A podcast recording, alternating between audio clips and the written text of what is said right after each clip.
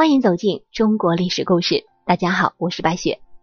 我们今天要带您一起走进的历史人物是郭解。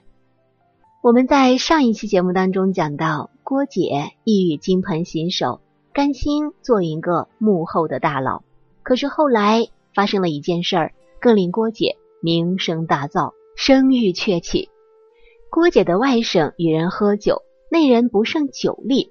郭姐外甥非得强迫那人饮尽，二人为此就起了争执。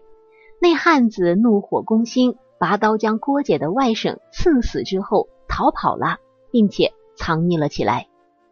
郭姐派徒弟四下打听凶手的下落，他的势力确实很大，凶手眼看藏不住了，只好回去面见郭姐，并将这件事的来龙去脉一五一十的详细告诉了他。得知真相之后，令人意想不到的一幕居然发生了。郭姐对那个人说：“你杀他没有错，都是我家孩子仗势欺人、无理取闹，换做我也会如此。你走吧。”这件事后来被传开之后，人们仰慕郭姐的明白是非、宽宏大量，也不以势压人，甚至不惜得罪亲人。于是他再次名噪天下。仰慕追随他的人更是数不胜数，人们都以不认识郭解为耻。在当时，人们之间有了争讼、纠纷、仇怨，就连县令都断不了的事儿，只要郭解出面调停，无不迎刃而解，化干戈为玉帛。随着年龄的增长，他的为人也越来越变得谦和忍让，人们只要有求于他，他无不尽心尽力，尽量办好。实在办不到的，他也尽自己最大的努力让对方满意。县官遇到难办的事情，也会找他咨询。当地人只知有郭解，而不知有县令。他的风头一时是无人能比。根据《史记》的记载，前来投靠他的人常常在郭家门前排上几十辆车等候着。一些犯了法的人，只要郭解出面调停，地方官也只能是干瞪眼。突患奈何？郭解强大的气场和无以伦比的号召，组织能力引起了官方的注意和担忧。刚好啊，汉武帝在陕西兴平县修建茂陵，他下令全国凡家资在三百万以上的富豪都要迁到茂陵聚居。地方官趁机将郭解的大名也报了上去。郭解虽然活得风光体面，却不是那种只知聚敛之辈。因此，他的家财其实没有那么多。然而，地方官对他颇为忌惮，极力主张将他家迁走，以拔除这个潜在的威胁。就在事情似乎已成定局、无可挽回之时，历史上享有盛名的抗击匈奴的名将卫青，出人意料的站出来为郭解说话了。他对汉武帝说。郭解家并不富裕，论家财，他远远不够迁徙茂陵的资格。汉武帝暗想，一个平头百姓却有能力让位高权重的大将军替他说情，那他家里一定不会穷。皇帝的话一言九鼎，身为大将军的卫青也无法说服他。郭解一家最终还是被强行迁往陕西兴平守茂陵去了。临行前。纸臣当地的大户们都给郭姐摆酒送行，随便就凑了一千多万钱赠给了郭姐。而没权没职的屌丝比当官的还排场风光，这也确实是千百年来罕见的奇观。郭姐家是被迫迁徙走了，可她留下来众多的徒子徒孙却愤愤不平。这些愤青一直暗中寻找机会，想替他讨个说法。有天夜里，郭姐的一位远房侄儿将那个一直力主将郭家迁走的小官一剑就给刺死了。这下可是捅了马蜂窝。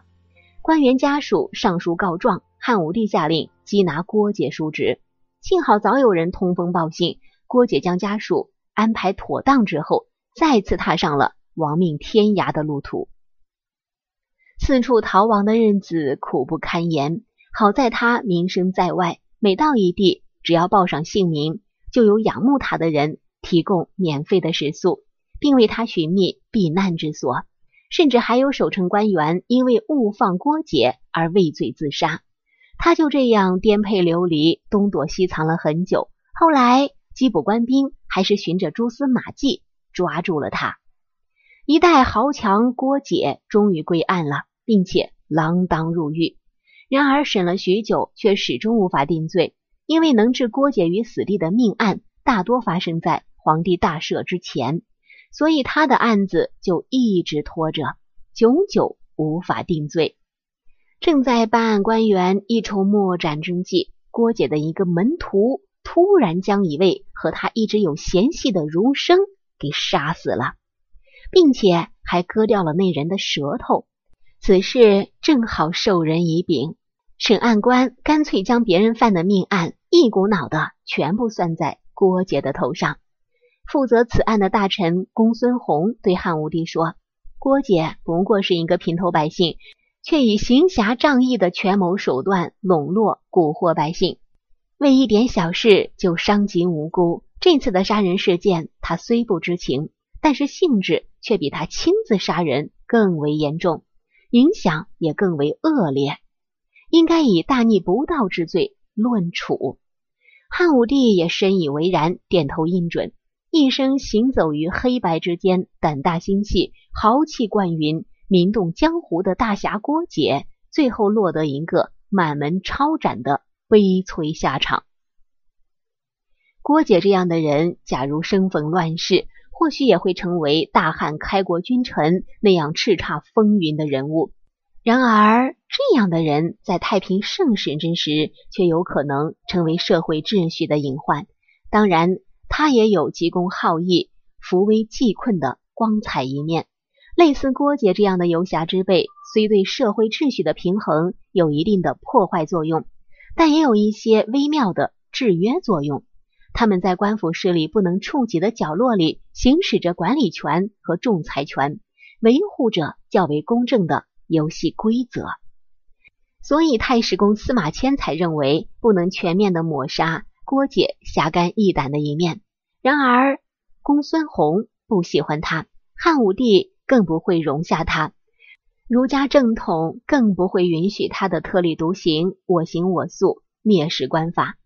郭解这类豪侠的存在，影响了皇家至高无上的权威和秩序。他的某些作为更有违纲常伦理，所以必欲除之而后快。郭解等游侠人物的悲剧性命运在于，他们生活在中国历史上相对强盛、祥和、安宁的汉武帝时代，也就是所谓的太平盛世。而这样的时代是不会容忍并造就他这样的江湖英雄。与其说这是他个人命运使然，不如说是中华传统文化笼罩之下个性突出之人的必然结果。好了，朋友们，本期的故事到这里就结束了，感谢您的收听。喜欢的朋友欢迎点赞转发，也欢迎您评论留言。下期我们将带您走进郭开的故事。郭开这个赵国的第一内奸，靠一张嘴亡了一个国家。